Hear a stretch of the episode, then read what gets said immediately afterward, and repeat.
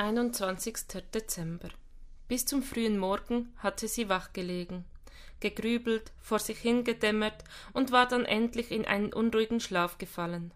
Gegen elf war es endgültig vorbei mit der nicht eingetretenen Nachtruhe. Erschöpft kämpfte sie sich aus dem Bett. Zum Glück pflegte sie sich den ersten Weihnachtstag freizuhalten. Das gab ihr die benötigte Atempause zwischen Heiligabend und der Familienfeier am zweiten Weihnachtstag. So konnte sie das Zusammensein dann unbeschwert genießen. Aber von Atempause konnte heute keine Rede sein. Schwer wie Blei war ihr Herz. Müde schlüpfte sie in Jogginghose und T-Shirt, richtete sich mit den Fingern ihre Haare und vermied es, in den Spiegel zu schauen. Nach Frühstück war ihr noch nicht, aber ein Kaffee wäre gut, und vielleicht konnte sie irgendwann später Bärbel anrufen, doch die Freundin hatte das Haus heute voll und sicher keine Zeit.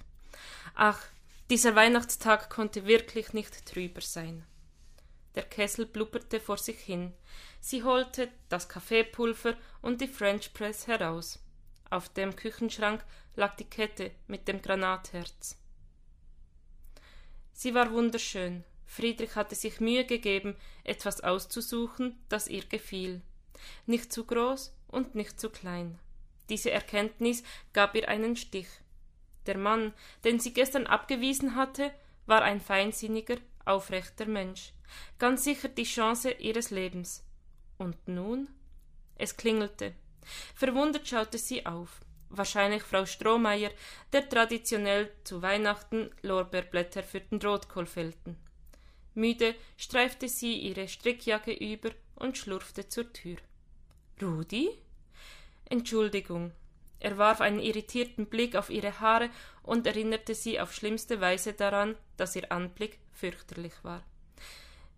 Ich weiß, es ist unpassend, heute hier zu klingeln. Bitte verzeihen Sie, werde mit einem Bein stand schon wieder auf dem Gehweg. Nein, warten Sie, ich bin gerade erst aufgestanden. Sie spürte ihr Herz schneller schlagen. Ja, Wirklich keine gute Idee. Weiß nicht, was mich geritten hat. Ich habe Kaffee aufgesetzt. Möchte wirklich nicht aufdringlich sein. Aber Sie haben doch was auf dem Herzen, oder? Ja, nein, ich wollte nur etwas erzählen. Wenn ich Sie lange bitten muss, erfriere ich. Ein Lächeln huschte über sein Gesicht. Ich werde auch nur kurz bleiben. Sie trat zur Seite, und wie er an ihr vorüberstreifte, wehte sein Duft in ihre Nase. Würzig und rau und ein Hauch Rasierwasser. Unwillkürlich holte sie Tiefluft. Wollen Sie nicht zumachen? Was? Oh, natürlich. Ein wenig zuvor drückte sie die Tür ins Schloss. Mit einer Handbewegung forderte sie ihn auf, vorzugehen. Sie kennen ja den Weg. Hm, hinter seinem Rücken strich sie sich hastig durch die Haare. Jetzt wünschte sie, sie hätte nach dem Aufstehen eine Bürste in die Hand genommen. Sie war wirklich verrückt geworden. Warum hatte sie ihm nicht gesagt, er solle später wiederkommen?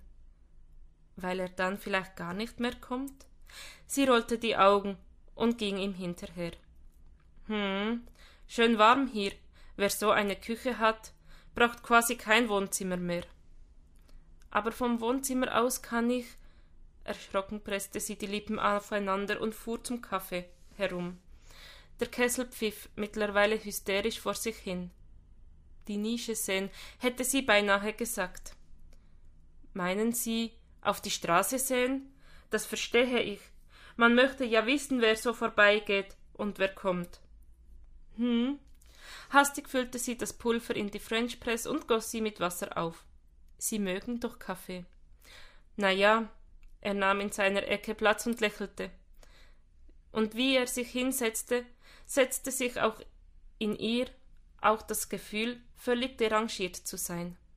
Sie holte tief Luft und fühlte sich in ihrem Zuhause, dort, wo es egal war, wie man aussah. Doch ja, schon, aber wenn ich ehrlich bin, ich hatte auf Vanille-Zimttee gehofft. Sie erwiderte sein Lächeln. Sie haben recht, der ist wirklich gut. Warten Sie, ich koche welchen. Danke. Der Kessel landete noch einmal auf dem Herd. Außer Tee und Kaffee deckte sie Käse, Kekse und Brot auf, stellte Butter und Stollen dazu, alles, was ihr Kühlschrank hergab und was irgendwie nach Weihnachten schmeckte. Sie spürte seinen Blick, während sie zwischen Tisch und Kühlschrank pendelte. Aber es störte sie nicht. Im Gegenteil, es erinnerte sie an alte Tage, wenn ihre Kinder ihr in froher Erwartung zugesehen hatten, was es zu essen gäbe. Sieht wirklich gut aus. Ich bin leider nicht auf Besuch eingestellt. Die Familie kommt erst morgen, und das meiste bringen Sie mit. Kochen Sie nicht gern? Doch schon, aber seit ein paar Jahren strengt es mich zu sehr an. Jedenfalls, wenn es so viele volle Tage hintereinander gibt. Deshalb sorgen meine Töchter für das Essen.